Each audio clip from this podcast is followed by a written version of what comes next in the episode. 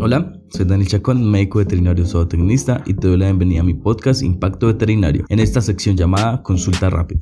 Este programa va a ser algo diferente, tal vez habrá un poco de polémica, porque quiero hablar de algo muy controversial, que es la medicina integrativa y la medicina no convencional. En lo personal, siempre fui muy escéptico con todo este tipo de terapias naturales y las medicinas alternativas. Siempre trataba de basar mis conocimientos y mi práctica diaria en lo que dice la ciencia y los grandes libros de medicina, y se me era muy difícil pensar cómo la medicina alternativa podría ayudarnos en la práctica diaria. Pero cuando se empieza a ser un poco más abierto con el conocimiento y se empiezan a romper paradigmas, realmente es cuando comenzamos a ver las maravillas que nos pueden ofrecer y que podemos incluir a nuestra clínica diaria. Para los que no saben, acabo de culminar un diplomado de acupuntura veterinaria aplicada y para mí fue muy duro entrar y estrellarme con este mundo tan impresionante de la medicina tradicional china. Pero bueno, yendo al punto, creo que es importante para este programa definir unos cuantos términos y resaltar los beneficios y aplicabilidades de la acupuntura en la clínica diaria. Primordial, diferenciar y definir lo que es la medicina convencional, la medicina complementaria, la medicina alternativa, la medicina holística y la medicina integrativa. La medicina convencional es la que conocemos y practicamos. Se llama convencional porque se se hizo un consenso de que es la medicina que se debe utilizar en el mundo occidental, también llamada alopatía, que significa curar por los contrarios. Es decir, si tenemos una diarrea, daremos un antidiarreico, si tenemos una inflamación, daremos un antiinflamatorio, y así. Ahora, el Centro Nacional de Salud Complementaria Integral de Estados Unidos hizo una diferenciación entre la medicina complementaria y la alternativa. La medicina complementaria es la que, es la que se usa junto con tratamientos médicos convencionales. Un ejemplo es el uso de la acupuntura para ayudar los efectos secundarios del tratamiento en el cáncer. La medicina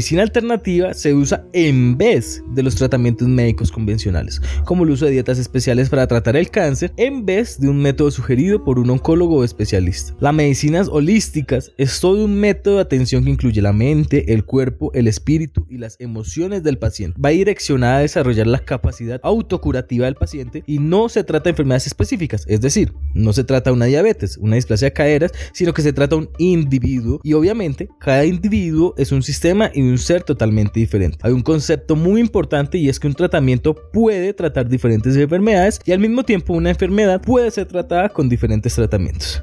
Y la medicina integrativa, según el Instituto Nacional de Salud, es la combinación de la medicina convencional, complementaria y alternativas para las cuales existen evidencias científicas de alta calidad que garantice su inocuidad y eficacia. El concepto de la medicina integrativa es muy interesante, ya que dice que ni rechaza la medicina convencional ni adopta prácticas alternativas sin sentido crítico. Es deber del buen clínico conocer todas las opciones diagnósticas y terapéuticas que tenemos. Primero, porque hay que ofrecer al paciente la mejor opción terapéutica para cada caso y cuantas más opciones tengamos, pues mucho mejor. Y segundo, porque tanto la alopatía como la medicina natural mal aplicadas conllevan riesgos para el paciente, tales como interacciones medicamentosas, efectos secundarios, etc. Hablar de todas las medicinas complementarias sería tan extenso que me gustaría por lo menos mencionarlas y dar una definición pequeña de cada una, pero de la cual si quisiera hablar un poco es de la que estudié y la que practico y practicaré cada vez que lo vea conveniente, que es la medicina tradicional china, la acupuntura y la moxibustión. El Instituto Nacional de Salud y el Centro Nacional de Salud Complementaria e Integral establecieron cinco categorías de medicina complementaria, las que son sistemas médicos completos, medicina a la mente y el cuerpo, prácticas biológicas no utilizadas habitualmente en la medicina convencional, prácticas de manipulación y base corporal y la medicina energética. Los sistemas médicos completos son sistemas abarcativos con una filosofía de una concepción definida de enfermedad, diagnóstico y tratamiento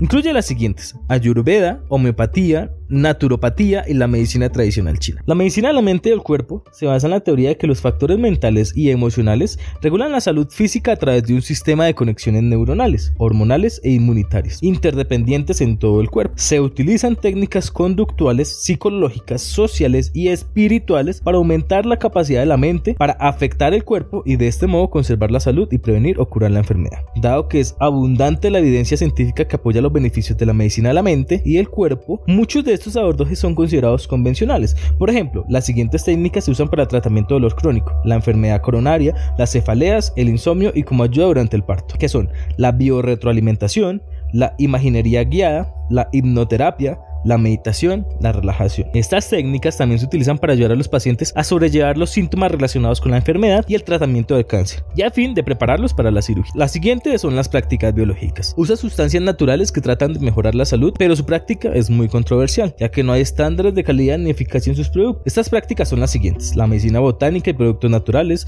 la terapia quelante y dietas terapéuticas. El siguiente grupo son las prácticas de manipulación y basadas en el cuerpo. Se centran sobre todo en las estructuras, aparatos y sistemas del cuerpo. Ejemplo, huesos, articulaciones, tejidos blandos. Estas prácticas se basan en la capacidad del cuerpo de regularse y curarse a sí mismo y que sus partes son interdependientes. Incluye la quiropraxia, masajes, reflexión, ventosas, raspados, que pueden ser como neas o cucharas, moxibustión. La acupuntura también se considera a veces una terapia de manipulación. Algunas de estas terapias, como pueden ser las ventosas, el raspado y la moxibustión, provocan lesiones que pueden confundirse con signos de trauma. Y la última es la medicina energética. Manipula los campos de energía sutil, también llamados campos biológicos, que existen en el cuerpo y alrededor de esto y en consecuencia afectan la salud. Todas las terapias energéticas se basan en la creencia de la fuerza vital universal chi o energía sutil que reside en el cuerpo y alrededor de este. La medicina energética es un componente de varias terapias, incluyendo la acupuntura, los imanes, como la netoterapia, tacto terapéutica y el reiki. El tai chi, que es un componente de la medicina tradicional china, usa posturas delicadas, movimientos consistentes y la respiración también para equilibrar mejor la energía del paciente. En Colombia, en el año 1998, el entonces Ministerio de Salud reglamentó la práctica de las terapias alternativas en el Sistema General de Seguridad Social en Salud a través de la resolución 2927 y la definió como un conjunto de conocimientos y procedimientos terapéuticos derivados de algunas culturas médicas existentes en el mundo que han alcanzado un desarrollo científico, empleados para la promoción de la salud, la prevención y diagnóstico de la enfermedad, y el tratamiento y rehabilitación de los enfermos, en el marco de una salud integral y considerando al ser humano como una unidad esencial constituida por cuerpo, mente y energía. Dicha norma estableció además que este tipo de terapias solo podía ser ejercidas por médicos que tuvieran el registro profesional vigente y que cuenten con formación específica en la terapia alternativa que practica.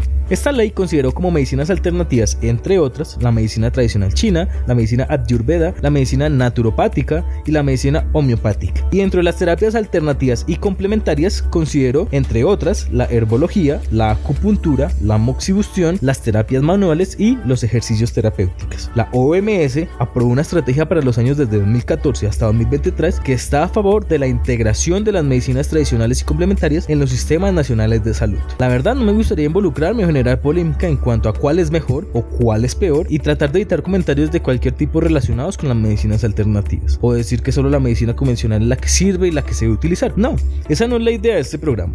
El fin de este podcast es la de informar y la de extender las posibilidades de tratamientos que tenemos. Recordemos una frase de Aristóteles y es que solo una mente educada puede entender un pensamiento diferente al suyo sin necesidad de aceptar. Los estudios demuestran que cuando los tratamientos convencionales son utilizados conjuntamente con terapias complementarias, los resultados aumentan significativamente. Y hey, la mejor medicina o la medicina buena es la que cura, la que nos soluciona los problemas, la que nos ayuda a vivir mejor. Ahora, para meternos un poco en la medicina tradicional china y la acupuntura es importante abrir la mente. La mente es como un paracaídas, funciona mejor cuando está abierto. De hecho, hay un artículo súper interesante de la revista médica británica o BMJ por sus siglas en inglés sobre el uso de paracaídas. Jamás se ha hecho un estudio doble ciego del uso de paracaídas para comprobar que es el mejor sistema para evitar caídas libres. Pero eso no significa que no sea el mejor método. Es un artículo con algo de humor y que está muy bien pensado, no para criticar el método científico, sino para expresar que no todo puede ser explicado por el método científico.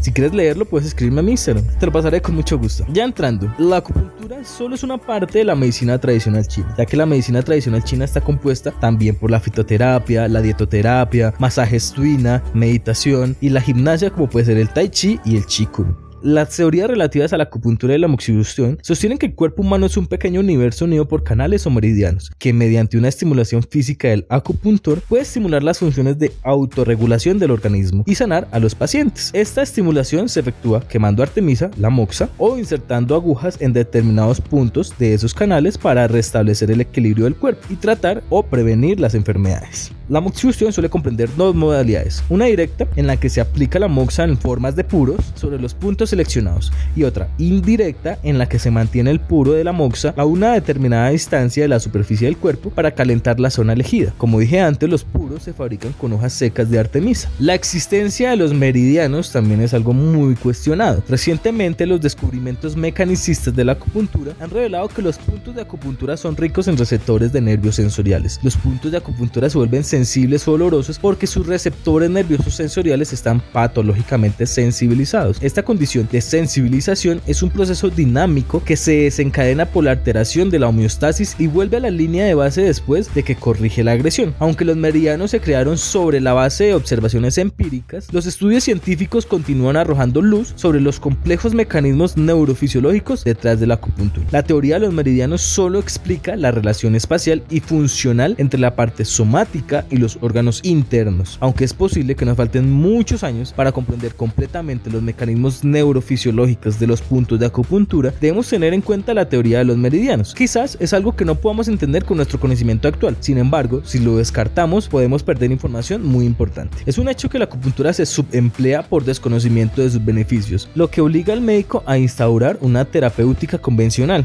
que por otra parte ofrece resultados de manera inmediata. La acupuntura veterinaria se reconoce por su importancia en los padecimientos neurológicos, especialmente en parálisis o parecias causadas por contusiones medulares o procesos degenerativos de la columna vertebral. Se utilizan con frecuencia como coayudante de la medicina convencional o cuando ésta no ha dado los resultados deseados, pero se puede utilizar en más patologías, como enfermedades musculoesqueléticas, como pueden ser enfermedad articular degenerativa, espondilosis, artritis, miositis, tendinitis, en enfermedades neurológicas como epilepsia idiopática, accidente cerebrovascular, meningitis, traumatismo medular, síndrome de caudaquina, mielopatía degenerativa, síndrome de Bowler, parálisis facial, neuritis del nervio trigémino, síndrome vestibular periférico, sordera neurogénica, neuropatías traumáticas periféricas, polineuropatía diabética, etc. Enfermedades inmunitarias como puede ser infecciones por el virus de inmunodeficiencia felina, infecciones por calcivirus, enfermedades inflamatorias intestinales, asma felino y artritis inmunomediada. Enfermedades respiratorias como tos, bronquitis crónica, asma, neumonía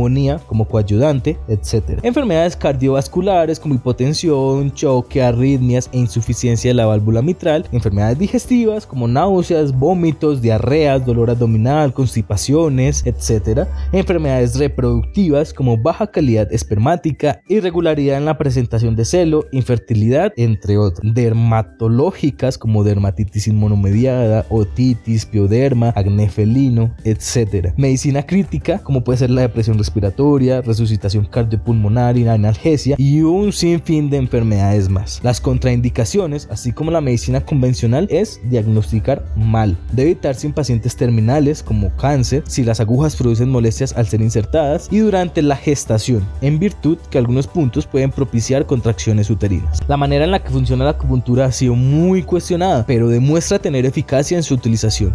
Y como dato curioso, la acupuntura y la moxibustión son declarados Patrimonio Inmaterial por la UNESCO.